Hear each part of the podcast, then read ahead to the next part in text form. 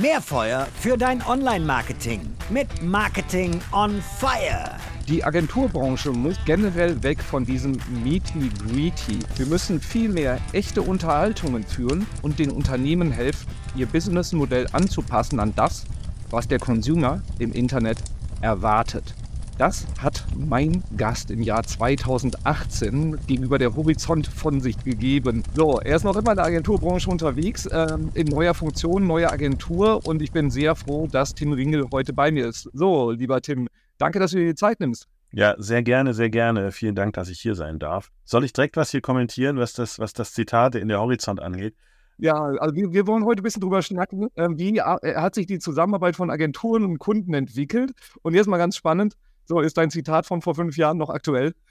Ich würde sagen schon, aber natürlich hat sich 2018, ach, wir waren alle noch so jung und naiv. Ja, inzwischen haben wir eine Pandemie erlebt, wir haben eine Rezession in den USA, immer noch, glaube ich, gefühlt, oder seit ein paar Jahren jetzt schon. Ich glaube aber schon, dass äh, mein Zitat immer noch steht, was ich 2018 von mir gegeben habe. Die Realität unserer Branche ist, glaube ich, dass einfach unglaublich viel Shiny Object Syndrome herrscht, weißt du, oder wie sagt man so schön in Deutsch, die, die Sau durchs Dorf treiben. Ne? Das ist hier in den USA, ich bin ja hier in New York, äh, jetzt seit sieben Jahren. Das ist hier ähnlich, ne? Das, es wird immer hinter diesen Shiny Objects hinterhergerannt, anstatt wirklich mal konkret zu sagen, was brauchst du eigentlich? Und ich mache das immer so. Ich kenne ja viele CEOs und CMOs in, in, in Dach, aber auch hier in den USA und weltweit. Und äh, ich stelle eigentlich immer eine ganz simple Frage. Und die Frage ist, was möchtest du denn wirklich? Möchtest du Market Share Growth, also möchtest du Markteinteil Wachstum? Ist das eure Agenda? Oder möchtest du ähm, Defense, also möchtest du Marktanteile verteidigen und daher mehr auf ähm, Effizienz gehen? Möchtest du also Wachstum oder möchtest du Effizienz? Das ist doch die Frage am Ende.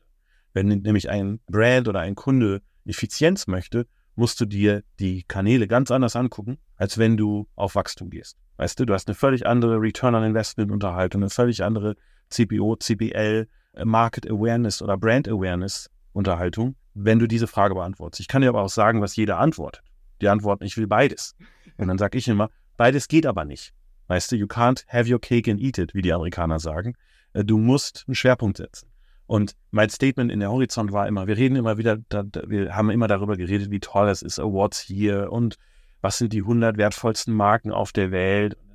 Weißt du, Damals war es dann wahrscheinlich eher so Blockchain, dann war es NFTs, jetzt ist es AI. Das ist alles gut, das brauchen wir auch alles. Ne? Die Unterhaltungen müssen geführt werden, aber das ist nicht die Substanz, ob deine Marke äh, erfolgreich ist in den nächsten zehn Jahren oder, oder effizienter ist in den nächsten drei. Ne? So, daher kam dieses Statement und ich wollte natürlich auch ein bisschen eine These bauen in Deutschland, in meinem Heimatmarkt, ne? die so ein bisschen, wo ich vielleicht nochmal gefragt werde, was meinst du damit? Hm? So, jetzt sind wir direkt tief eingestiegen. Wie soll die Zusammenarbeit eigentlich optimal aussehen? Also mit welcher Frage starten wir? Aber für alle, die dich nicht kennen, Tim, so du bist jetzt aus, aus meiner Perspektive so Urgestein deutsche Digitalagentur-Szene schon seit, seit Ewigkeiten da irgendwie unterwegs. Äh, ziemlich beeindruckende Geschichte auch aus meiner Sicht. Mach mal so einen kurzen Recap. Also was hast du eigentlich in der Vergangenheit gemacht? So, versuch's mal kurz zu machen. Ja, wenn ja, also ich bin, ich bin 47, ich äh, lebe in New York, zwei Kinder, äh, bin glücklich verheiratet, bin wie gesagt vor sieben Jahren hier hingezogen. Wenn du sagst, halte dich kurz, dann muss ich quasi 26 Jahre innerhalb von einem Satz erklären. Also, ich äh, bin in Duisburg im Ruhrgebiet geboren, habe mit elf meinen ersten PC bekommen, wo alle anderen Leute Commodore und Amigas hatten, habe mir dadurch das keiner mit mir Spiele traden konnte, dann selber Programmieren beigebracht mit elf Jahren ähm, und habe daraufhin wahnsinniges Interesse in Computer, Netzwerktechnologie, Serveradministration und Infrastruktur gehabt und habe dann als Student schon angefangen, äh, große AS400 IBM-Systeme zu administrieren für eine Bank im Ruhrgebiet. Hat einfach tierisch Spaß an, an Engineering, Coding und, und äh, Netzwerkinfrastruktur. Und natürlich auch dann in den späten 90ern Rieseninteresse am Internet, weil das war ja eigentlich das ne, the, next, the next big thing ohne wirklich als Duisburg, Duisburger Kellerkind zu wissen, was da für ein Potenzial drin steckte. Habe mich während der Uni mit 21 selbstständig gemacht, wollte erst coole Sachen bauen, Build Cool Shit. Das endete in einer Webdesign-Agentur, die dann eine Performance-Marketing-Agentur wurde. Meta People hieß die Firma.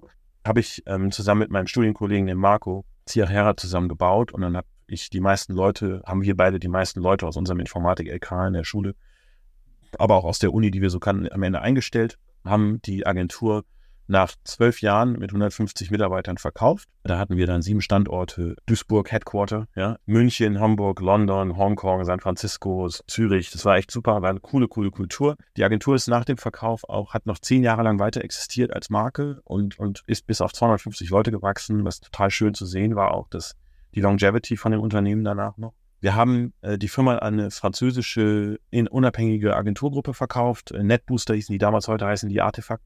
Und äh, die Firma war gelistet im französischen Aktienmarkt zu der Zeit mit so 370 Mitarbeitern. Also wir waren eine relativ große Akquisition für die, ähm, haben das dann gemerged, also MetaPeople und NetBooster. Und ich hatte das Glück, äh, am Ende ein Reverse Takeover zu machen des Käufers. Also hab, äh, wurde dann innerhalb von einem anderthalb Jahren CEO, die, die uns gekauft hatte und äh, bin dann nach London gezogen und habe in Paris gearbeitet für viereinhalb Jahre und NetBooster quasi geführt als, als Unternehmensgruppe von und wir haben das Ding skaliert ähm, von ungefähr 450 auf 1000 Leute mit 25 Standorten in Europa, Mittlerer Osten und Asien. Hatte aber immer den Traum, ne, wie jeder Unternehmer irgendwie so, ah, Amerika, da müsste man eigentlich auch mal was bauen, ist schon cool. Ich hatte ein kleines Office in San Francisco, das waren irgendwie ein paar verlorene Seelen, nichts gegen die Jungs und Mädels da, die waren super, aber das war halt nicht irgendwie eine Hunderte von Leuten.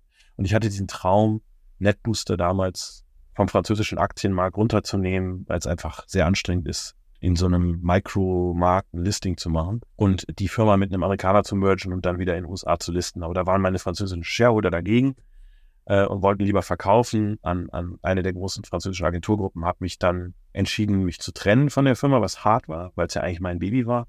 Ähm, habe meine Anteile alle verkauft und bin dann halt selber nach USA, in die USA gezogen. So, und, äh, weil einfach mein Traum war, in den USA was zu bauen. Weißt du, so als Serienunternehmer Genau.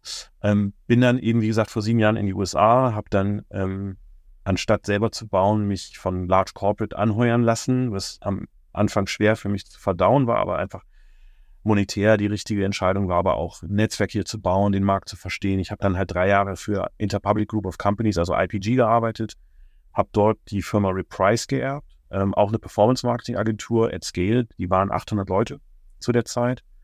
Ähm, was ja total meine Komfortzone war, aber natürlich in einem Markt, den ich nicht gut kannte. Ich kannte Amerika, aber nicht, ne, nicht so tief wie Europa oder so. Ähm, habe das Unternehmen dann innerhalb von drei Jahren auf 3000 Leute aufgebaut, was richtig cool war. Es war das erste Mal, wo ich eine Firma führen durfte, die nicht bootstrapped war.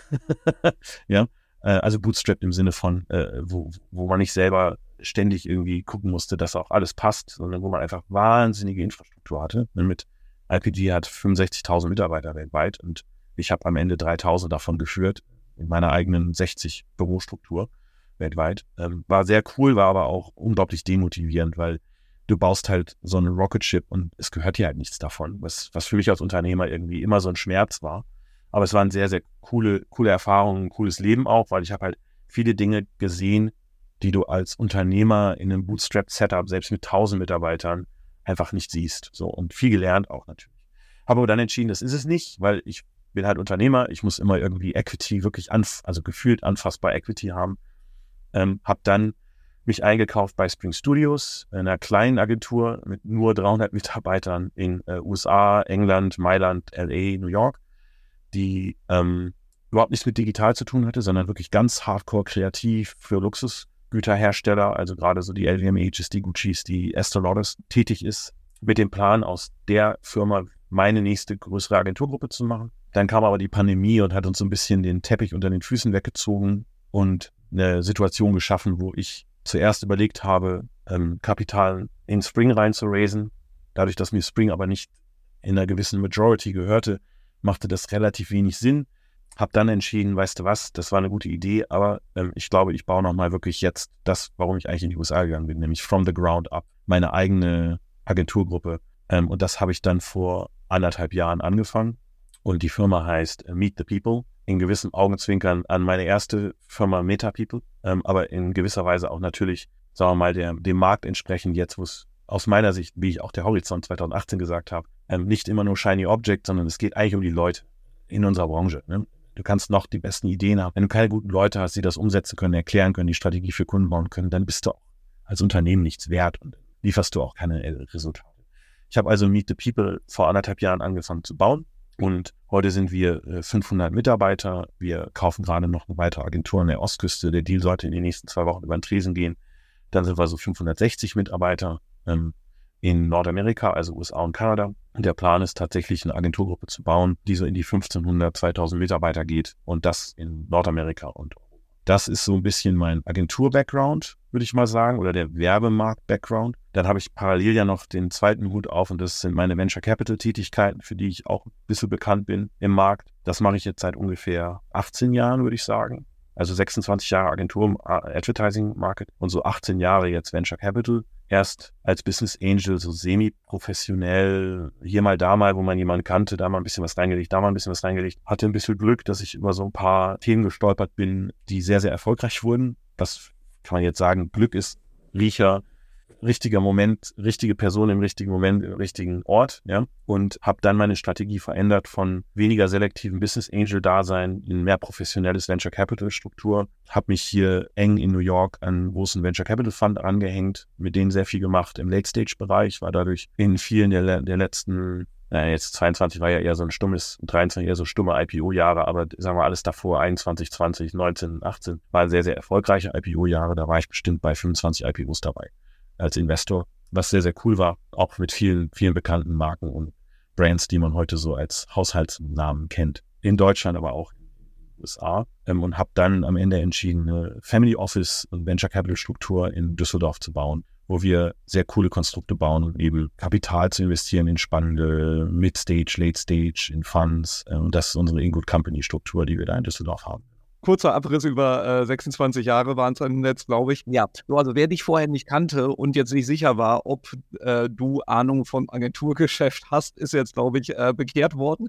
So, das ist vor allen Dingen eine sehr, sehr beeindruckende Entwicklung, auch die du so immer von, von Kleinagentur zu Großagentur auch gemacht hast. So, und jetzt mein, meine Frage geht in die Richtung, was hat sich in der Agenturlandschaft im Allgemeinen geändert? Und siehst du so eine Konsolidierung sehr stark, also dass du einfach sagst, also du baust größere Agenturen. So, wenn ich mir das auch anschaue, wir sind jetzt bei Morfire knapp 130 Leute. Wir sind ja wirklich eine, ein Zwerg gegen das, was du äh, da gebastelt hast und gerade auch wieder baust. Siehst du diese Konsolidierung in die Richtung? Und wenn ja, was ist der Grund dahinter? Also wir sind jetzt in der fünften Konsolidierungswelle. Ne? Wenn ich jetzt nur mal den Dachmarkt betrachte, ist wahrscheinlich die vierte. Wenn ich mir global das angucke, ist wahrscheinlich eher die fünfte oder sechste Konsolidierungswelle. Warum passiert das? Das passiert durch die Fragmentierung des Marktes. Ja? Also was passiert da? Es kommt eine neue Technologie, es kommt eine neue Plattform. Meistens sind diese Sachen plattformgetrieben. Weißt du, die, vor, vor 60, 70 Jahren gab es Radio, äh, Newspaper und TV. So, das waren die drei großen Formate. Dann gab es noch ein bisschen Out of Home. So, du hattest vier Formate, aber keine Innovation. Dann kommt das Internet und plötzlich hast du massive Fragmentierung, weil je mehr Plattformen, je mehr Spezialisten. Es gab am Anfang Google-Spezialisten, das war meine erste Agentur. Dann gab es Facebook-Spezialisten slash Meta-Spezialisten. Das war dann die nächste Agenturgruppe. Ja, und dann heute gibt es TikTok, Snapchat. Es gibt so viele Spezialisten. Dann gibt es wiederum Spezialisten, die eher auf Lower Funnel, Upper Funnel, Middle Funnel und so weiter sich spezialisiert sind. Das heißt, mit jeder Plattform und mit jeder additiven Fragmentierung kommt auch eine Konsolidierung. Das ist völlig natürlich. So, und genau wie In-Housing, Outsourcing kommt immer in fünf Jahreswellen. So mit der Economy. Ne? So wie sich Macroeconomics shiften, shiftet sich auch In-Housing versus Outsourcing. Deshalb stressen mich solche Sachen heute nicht mehr aus. Ja? Ähm, weil wenn du lange genug wartest, äh, schwingt es auch wieder in deine Richtung, wenn du, wenn du, wenn du Good Weather and Bad Weather CEO sein kannst. So. Das heißt, wir kommen immer durch diese Konsolidierungswellen. Das heißt, es ist jetzt nichts Wildes, dass wir auch jetzt wieder eine Möglichkeit haben, Agenturen zu konsolidieren in größere Gruppen. Was neu ist, ist die Kapitalisierung dieser Konsolidierung. Früher war die Konsolidierung hauptsächlich in die großen Strategen. Da hat ein WPP gekauft, hatte so Kaufwellen. Dann hat ein IPG mal eine Kaufwelle gemacht, Publicis, Egges Densu hat ja eine Zeit lang, ich glaube, 30 Performance-Agenturen weltweit gekauft und in drei Gruppen konsolidiert. Isobar, 360i und iProspect äh, und dann noch Merkel. Ja, und das waren eigentlich vier Konstrukte, in die die viermal konsolidiert haben und am Ende vier Performance-Gruppen mehrere tausend Leute hatten, die dann miteinander im Wettbewerb standen. Das heißt, diese Konsolidierungsmechanismen waren hauptsächlich getrieben durch die großen Strategen. Der Unterschied heute ist, warum war das so? Sorry, weil die Strategen ein liquides Asset haben. Die sind nämlich alle gelistet. Das heißt, für den Verkäufer war es total spannend. Du verkaufst deine Gruppe oder deine Agentur, du kriegst danach Cash und du kriegst ein liquides Asset im Sinne von Stocks, die du wieder am Markt liquidieren kannst, was attraktiv ist für den Gründer. Das Problem dieser Konsolidierungswellen war, dass meistens die Identität und die Marke und die DNA verloren gegangen ist, weil die Großen hauptsächlich den Skill haben wollten, diesen spezialisierten Skill. Ne? Und damit die Leute. Was wir heute sehen, und das ist so die letzten vier, fünf Jahre, ist eine Konsolidierungswelle, die anders finanziert wird. Und zwar, wie ich gesagt habe, die großen Strategen finanziert durch die Kapitalmärkte im Sinne von ein liquides Asset, heißt Stocks, die du traden kannst. Die jetzige Konsolidierungswelle ist funded by Private Equity. Und warum? Früher war die Agenturwelt oder Service Businesses at large waren eigentlich nicht wirklich interessant für PEs, weil du hast halt keine tangible Assets. Du hast keine Maschinen, keine Gebäude. Du hast nichts, was du im schlimmsten Fall wieder verwerten kannst, wenn es nicht funktioniert. Du hast halt nur intangible Assets, wie wir hier in den USA sagen, walking Assets, nämlich Leute. Ja, die können jederzeit aus der Tür rauswalken. Ergo hast du nichts, was du wieder verkaufen kannst, wenn es nicht funktioniert.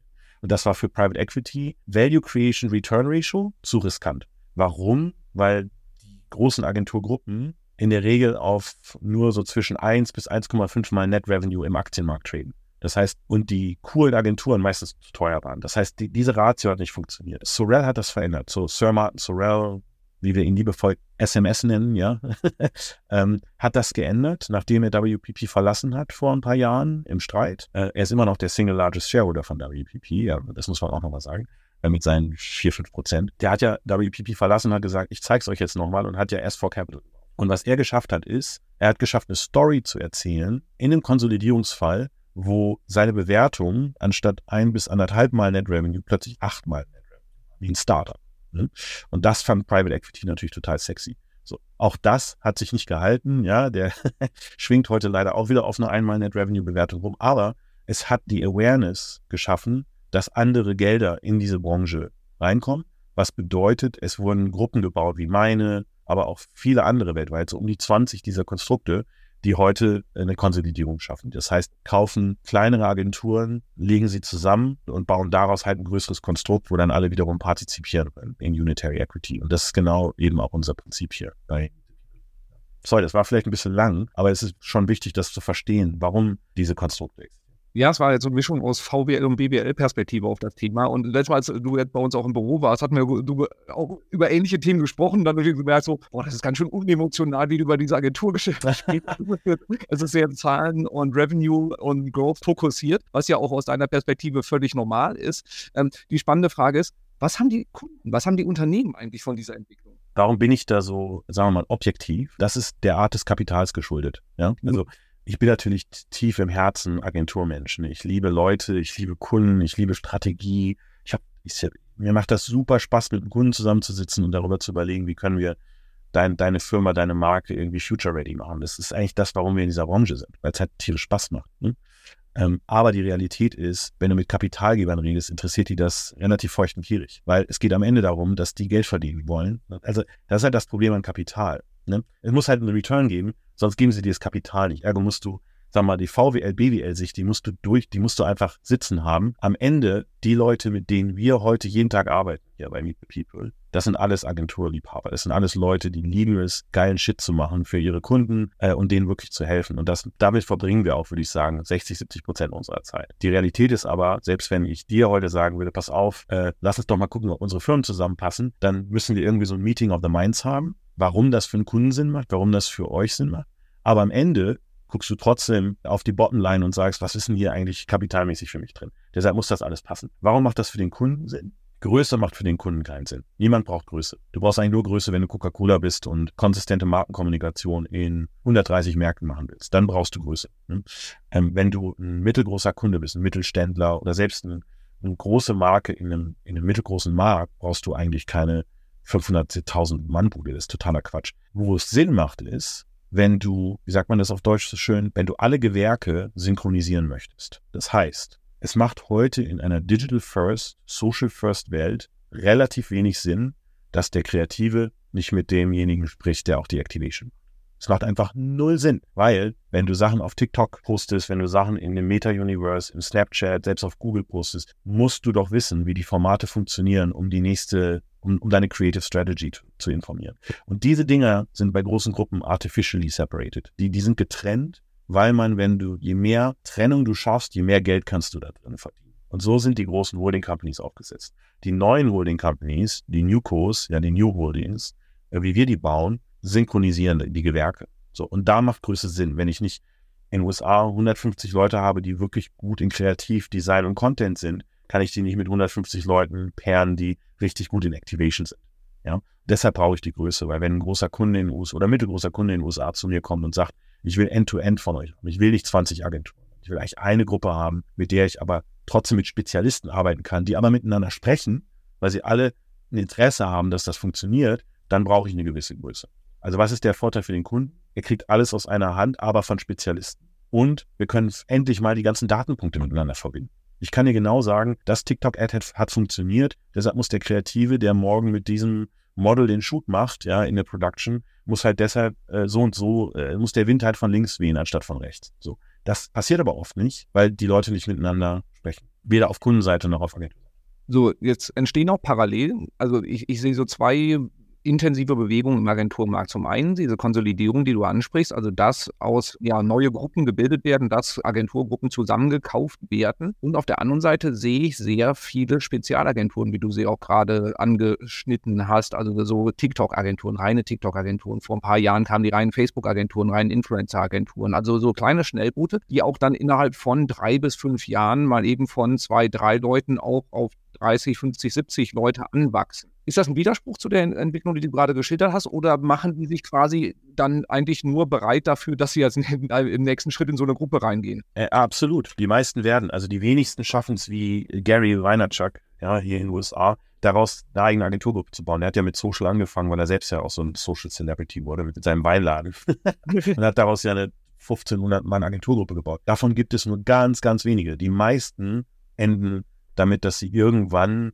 die Gruppe in eine größere Gruppe konsolidieren. So. Und das ist aber, wie ich gerade gesagt habe, das habe ich jetzt schon, ich glaube, fünfmal gesehen, dass irgendwo Spezialagenturen anfangen, zu einer gewissen Größe, sagen wir mal 70 bis 100 Leuten wachsen und dann irgendwann eine neue Heimat finden, wo sie dann aber auch gesupercharged werden, weil ich mache mal das Beispiel. Als wir mit äh, MetaPeople, aber auch mit NetBooster äh, eine reine Performance-Marketing-Gruppe hatten, ne, selbst mit 1000 Leuten, wie oft hat der CMO von einem Konzern sich mit mir wirklich getroffen? Ja, vielleicht einmal im Quartal der hat sich aber jede Woche mit der Kreativagentur getroffen. Warum?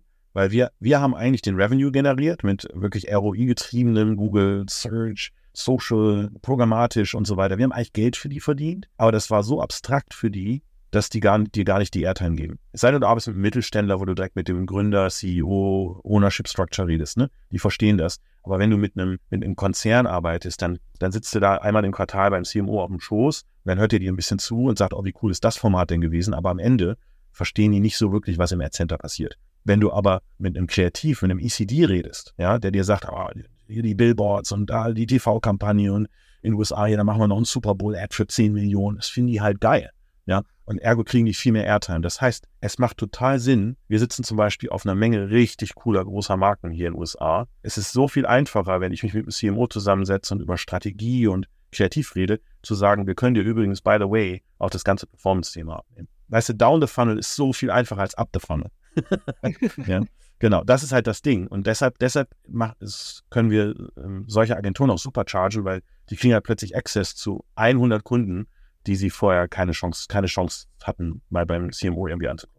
Also ist deine These, dass die, die Unternehmen auch hingehen werden und so diese Best-of-Breed-Lösung, ne? ich habe hier meine Social-Agentur, hier habe ich meine SEA-Agentur, dann habe ich noch die Kreativagentur, dass das abnehmen wird, perspektivisch einfach aufgrund der höheren Fragmentierung? Ich glaube, das wird immer, es wird immer Spezialagenturen geben, in jeder dieser fragmentierten Nischen. Aber diese, so, wer braucht denn wirklich einen absoluten Hardcore-Spezialisten? Eigentlich alle, aber die Realität ist, die, die es am meisten brauchen, sind Digital Native Companies.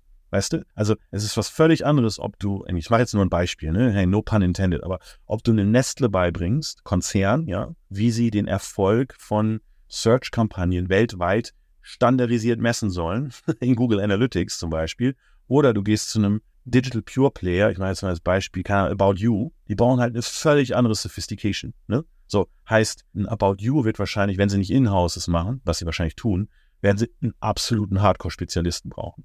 Ähm, Nestle wird einen Generalisten brauchen, der trotzdem ein Spezial-Team hat. So, und da, das ist, glaube ich, du wirst immer Platz haben für reine Spezialisten.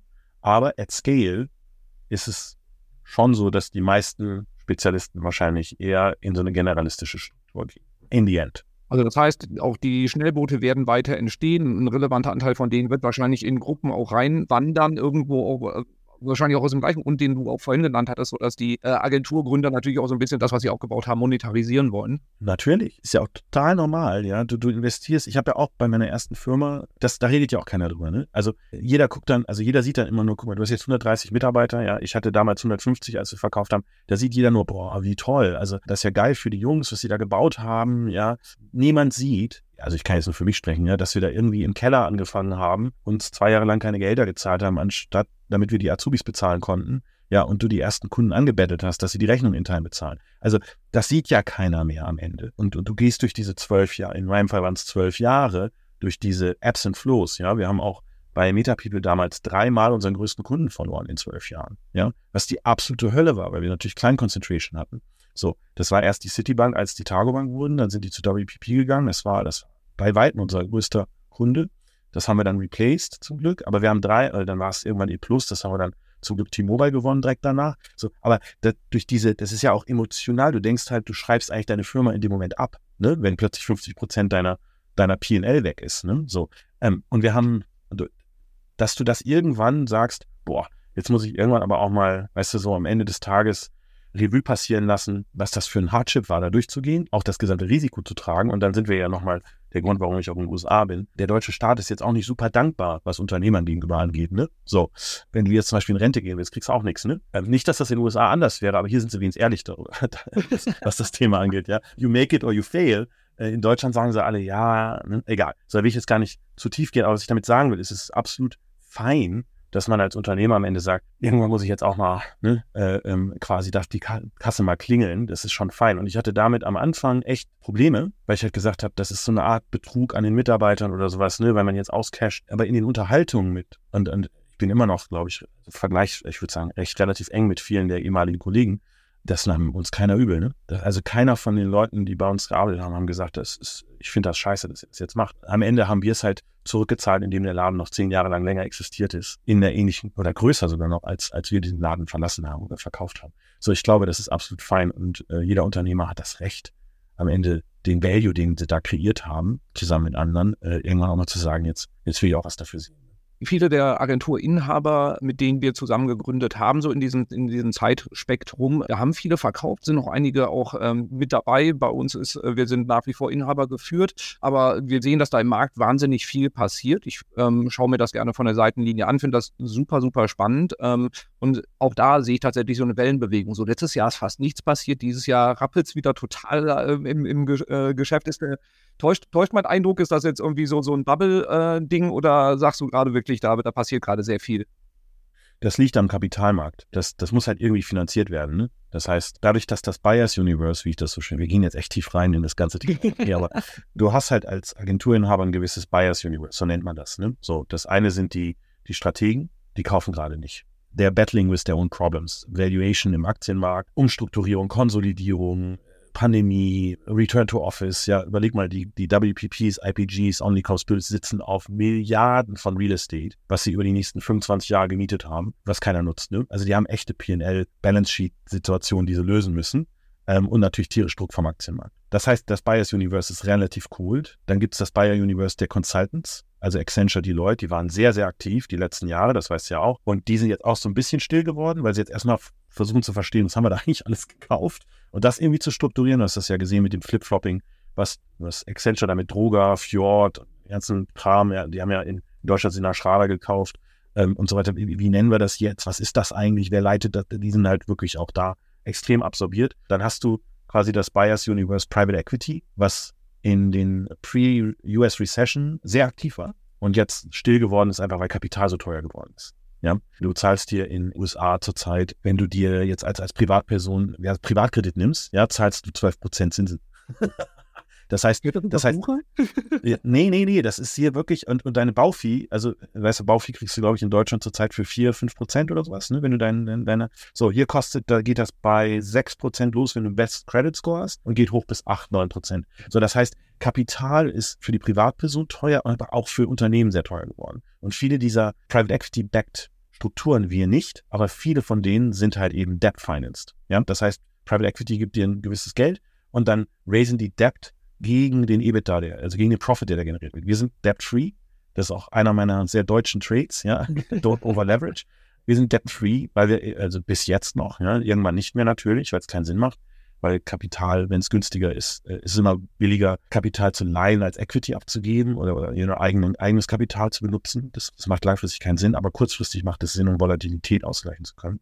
Ähm, so, äh, und deshalb ist es da jetzt sehr still gewesen, aber das kommt jetzt wieder. So, und dadurch, dass Kapital zwar nicht günstiger wird, aber der Unterschied zu Strategen ist, Private Equity hat ja gewisse Zeiträume, in denen sie Kapital deployen müssen. Das heißt, du raised einen Fund, sagen wir ein, ein PE, raised eine Milliarde Dollar, dann haben die fünf Jahre Zeit, das Zeug zu deployen und dem Investoren wieder ihr zwei-, dreifaches Geld zurückzugeben. Ja? Das heißt, die können jetzt auch nicht ewig auf der Kohle sitzen, sondern die müssen irgendwann Return schaffen und du kannst keinen Return schaffen, wenn du es nicht investierst. Das heißt, nach so einer anderthalb Jahren Pause gehen die jetzt hin und sagen, okay, jetzt müssen wir eigentlich was machen. Ja? Können nicht ewig auf dem Committed Capital sitzen. So, ja, genau. Wir machen ein bisschen BWL-Tiefgang und VWL-Tiefgang auch. Also ich finde das super, super spannend. Wir wollen ja eigentlich Agentur sprechen, aber jetzt machen wir schon wieder BWL. Ja. Ja, macht ja nichts. Ich weiß, dass viele, viele Agenturen da auch hier zuhören. Ich glaube, für die ist das super spannend und aber eben auch für die andere Seite, also aus Unternehmensperspektive, die Frage zu stellen, was passiert da eigentlich gerade im Agenturmarkt? Äh, was bedeutet das für uns? Weil da ist ja auch eine gewisse Abhängigkeit, dass die Agenturen trotzdem weiter einen guten Job machen, selbst wenn sie verkauft haben.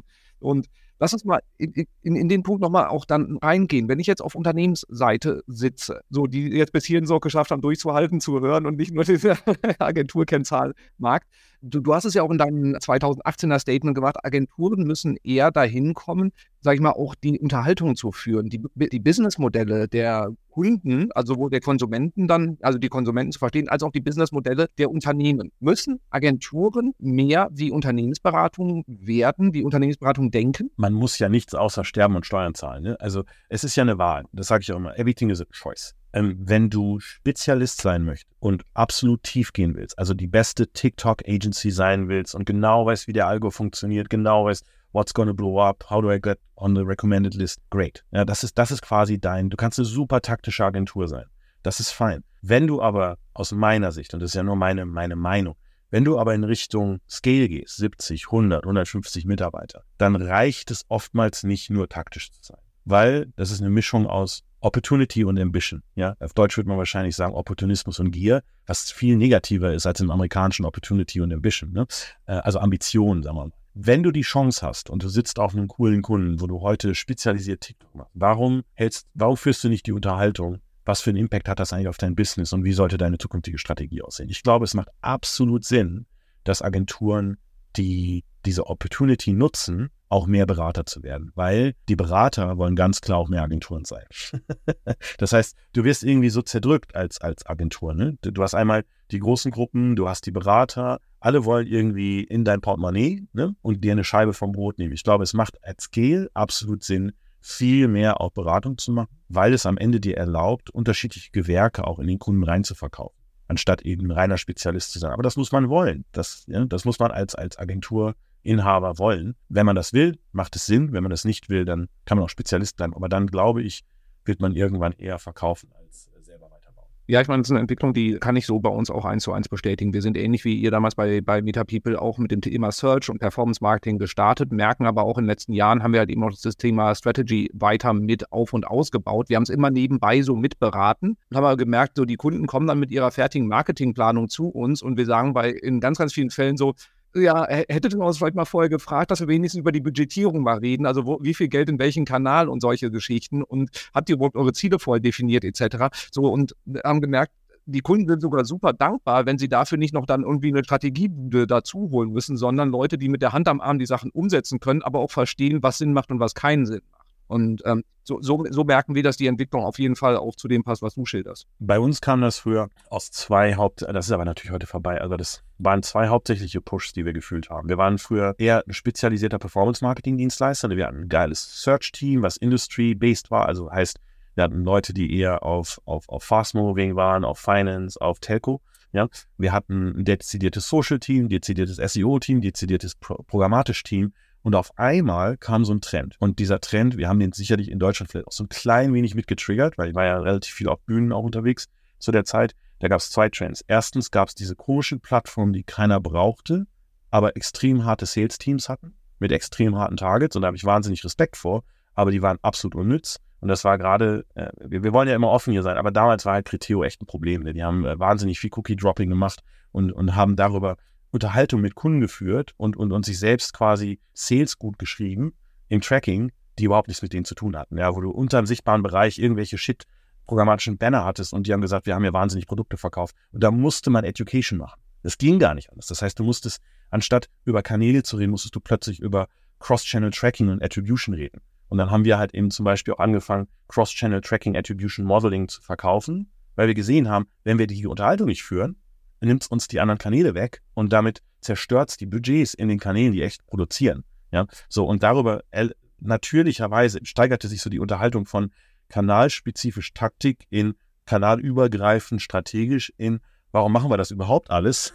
ja, in, in Strategie. So, und das war so eine Natural Progression, so eine natürliche Erweiterung des, der Dienstleistung eigentlich, die getrieben war aus dem Fakt, dass sich der Markt verändert hat und neue Player in den Markt gekommen sind, die teilweise einfach BS, also Bullshit erzählt haben, was, was einfach nicht stimmte und man musste das, musste sich selbst dann auch verteidigen. So, das ist der eine und der andere Druck ist, dass heute digital, anders als vor 15 Jahren, halt so viel wichtiger ist für diese Kunden. Ne? Ich weiß noch, und dann höre ich jetzt auch so ein bisschen Anekdoten zu verteilen, aber ich weiß noch, ich glaube, als wir Lufthansa damals in 2008 gewonnen haben, mit deren Search-Budget äh, in, in Dach, ja, haben die 10.000 Dollar in Google investiert im Monat.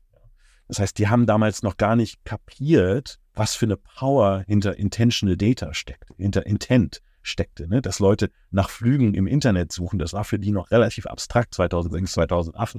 Und ich glaube, drei Jahre später haben die Millionen ja, bei, uns, bei uns investiert, um eben weltweit, wir haben ja weltweit damals LH, Swiss und so weiter, das ganze Performance-Marketing für die im Search-Bereich gemacht. Da sind Millionen am Ende äh, in Richtung Google und Bing geflossen und ich bin, ich glaube, in, in 14 Tagen in 14 Märkte geflogen, um dort Education zu machen. Was ist die Terminology? Wie setzt man die Kampagnen auf? Wann müsst ihr uns in die Planung einbinden? Und so weiter und so weiter. Das gleiche bei, äh, das gleiche bei Deichmann damals. Ich habe damals die Wette gemacht mit, äh, mit, den Deich, mit dem Deichmann-Team, was super, super nette Leute sind und waren. Äh, ein ganz, ganz toller Kunde von MetaPeople damals auch, über, über bestimmt über zwölf Jahre oder sowas, wo der Deal war, mein Commitment an Deichmann war, äh, ich verkaufe dir mehr Schuhe im Internet als dein größter Store, als dein bester Store. Und der beste Store von Deichmann ist in München da verkaufen die. Ich da darf, glaube ich, nicht, ich weiß nicht, ob das, ob ich schon aus dem NDE nach zehn Jahren raus bin, aber da, ich sage jetzt mal nicht, wie viele Schuhe die da verkaufen. Und ich habe gesagt, ich schaffe es dir, mehr Schuhe im Internet zu verkaufen, als du in deinem besten Store verkaufst. Und das haben die nicht geglaubt und dann haben wir es bewiesen. Ja, erst mit Social und dann mit Search und mit programmatisch danach. Das war einfach, war einfach super cool. Ja, war echt eine coole Zeit. Aber das, die Zeit ist vorbei. Die Leute verstehen, dass das Internet wahrscheinlich 60 Prozent des Umsatzes ausmacht. Ja, das heißt, die, diese Opportunity ist nicht mehr da. Man muss die Unterhaltung einfach ganz anders führen, weil es viel weiter oben schon heute aufgehangen ist, wie relevant die Themen sind, die, die ihr heute bespielt. So, und jetzt kommt die nächste Welle. Was macht KI mit der Agenturlandschaft und der Zusammenarbeit von Agenturen und Kunden? Ja, also super, super spannend aus meiner Sicht. Also jetzt mal als Person gesprochen, extremely scary, ja. Wir sind, glaube ich, alle mit den entsprechenden Science-Fiction-Filmen aufgewachsen, äh, in den 80er, 90er, 2000, äh, was KI so alles machen wird. Und da würde ich auch jedem mal empfehlen, sich auf YouTube das Video anzugucken, äh, AI Dilemma, also ähnlich wie das Social Dilemma, halt AI Dilemma, das Dilemma. Ähm, das ist von ein paar AI Safety Jungs gemacht, die, die wirklich sehr, sehr intelligent darüber sprechen, was die Risiken von AI und die Opportunities sind.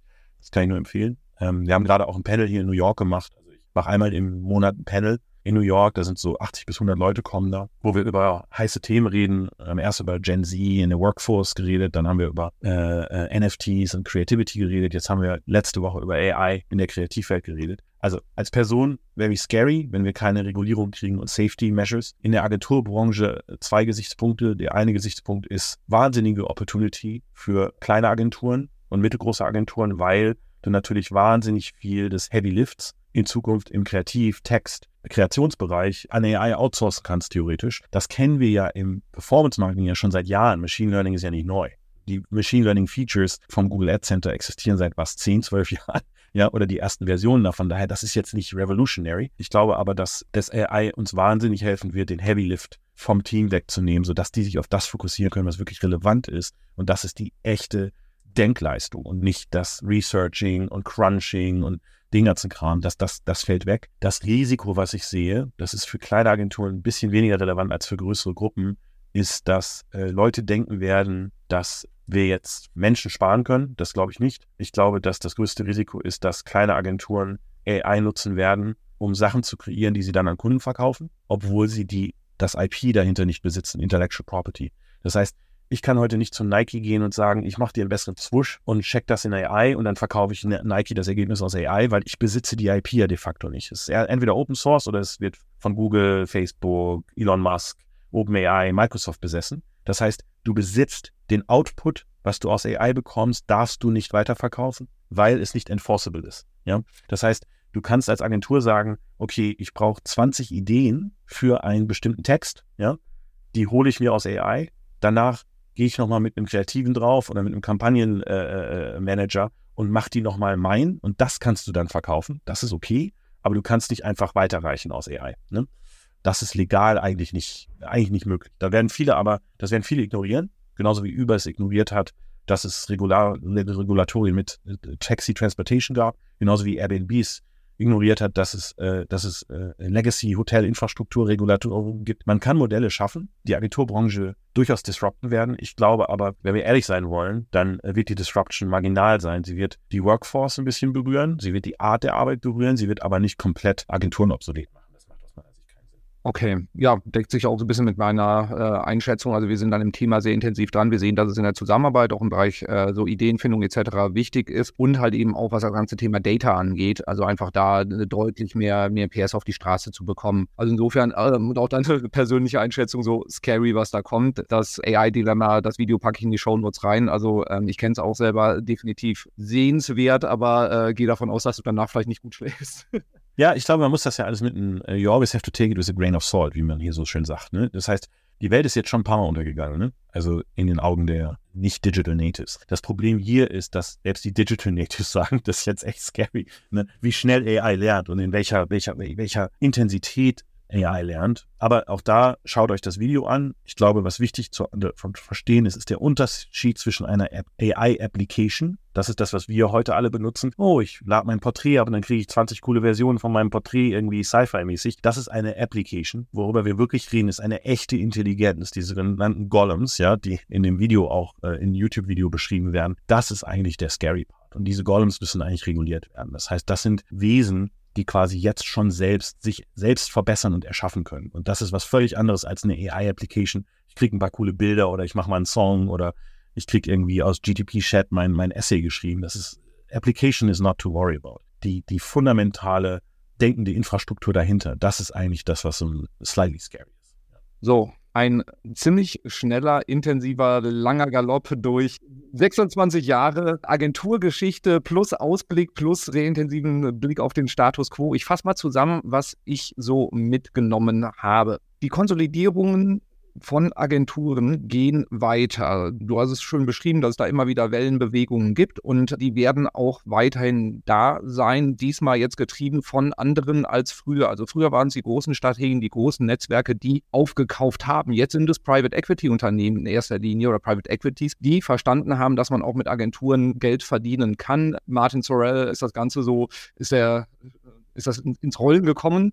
Und ich würde mal zusammenfassen, so als guter Agenturinhaber muss man so eine Mischung aus äh, Liebhaber und Ökonom, äh, so in, in Personalunion sein. Das heißt, du musst dein Geschäft lieben, du musst die Arbeit mit den Kunden lieben, aber du musst halt auch die BWL und auch die VWL dahinter verstehen, um die Agentur halt eben in die richtige Richtung zu entwickeln. Und das ist, ähm, wie, wie äh, Tim sagt, das es haben nach wie vor die Spezialagenturen, diese Schnellboote, die haben ihre Daseinsberechtigung. Ähm, also die reinen TikTok-Agenturen, die reinen Influencer-Agenturen. Jedoch gibt nur wenige Kunden, die wirklich diese Spezialisten brauchen. Die meisten brauchen Generalisten, um diese äh, Synchronisierung von all den Gewerken, die es da gibt und die dann da noch zusätzlich kommen werden, weil wir hören jetzt nicht bei TikTok auf, sondern die nächste Plattform steht schon vor der Tür. Wir wissen nur noch nicht, wer es ist, so ungefähr. Und wir müssen halt dafür sorgen, dass diese Gewerke synchronisieren, dass die miteinander reden, dass Creation und Activation, sage ich mal, in die gleiche Richtung rennen. Und das ist schon schwierig, innerhalb einer einzelnen Organisation, innerhalb einer eigenen Agentur zu orchestrieren. Wenn man dann als Unternehmen hingeht und möchte mehrere Agenturen orchestrieren, wird es nicht einfacher. So, und dementsprechend die Spezialagenturen haben ihre Daseinsberechtigung. Ich höre bei dir aber raus, du siehst weiterhin einen Trend eher zu breiter aufgestellten Agenturen, entweder die, die aus sich selbst wachsen bis zu einer bestimmten Größe oder die dann entsprechend zusammengecastet werden, zusammengebaut werden, so wie du es machst, aus mehreren Spezialisten, die dann konsolidiert ihr Angebot an die Kunden auch ja, anbieten können besser. Und so, was passiert als nächstes? Agenturen müssen mehr Businessmodelle verstehen, um die Kunden früher zu beraten, um diese End-to-End-Beratung zu machen und nicht einfach nur die Umsetzung anzubieten. Und so, letzter Punkt, den wir jetzt gerade noch angerissen haben, wenn wir da in zwölf Monaten drauf schauen, bin ich sehr gespannt, was sich da dann getan hat. Das ganze Thema AI, was wir im Bereich der Performance-Agenturen, so durch Machine Learning, was ja, sag ich mal, so der, der kleine Bruder ist, schon lange kennen, was jetzt im Bereich Kreation so aufs nächste Level kommt. Das wird die Agenturwelt, wie auch die gesamte Wirtschaft, voraussichtlich deutlich treffen treffen und dementsprechend sollten Agenturen da schnellstmöglich lernen, damit umzugehen. Also sowohl die Tools zu verstehen und zu nutzen, als auch so die Intelligenz dahinter zu verstehen, damit man nicht auch da wieder tool- und plattformabhängig ist. So, das ist meine Zusammenfassung. Ich glaube, wir werden nicht drum herum kommen, dass wir plattformabhängig sind, weil heute, gerade was AI angeht, die großen Plattformen ja auch diejenigen sind, die am meisten Geld schon investiert haben die letzten zehn Jahre. Die werden also die, they have a massive advantage. Ähm, die Realität ist, also ich sehe das in der Venture Capital Seite meines Gehirns, ähm, es werden am Tag gefühlt 1000 AI-Startups gegründet. Und das meiste ist einfach Bullshit, weil es einfach nur Application auf Basis von Open Source ist. Das braucht kein, also das braucht kein Mensch. Da werden ein paar von erfolgreich sein, aber die Realität ist, das braucht eigentlich keiner, sondern die fundamentale Infrastruktur ist heute schon besessen bei denen, die auch schon 10, 15 Jahre Geld in diese Bereiche investiert haben.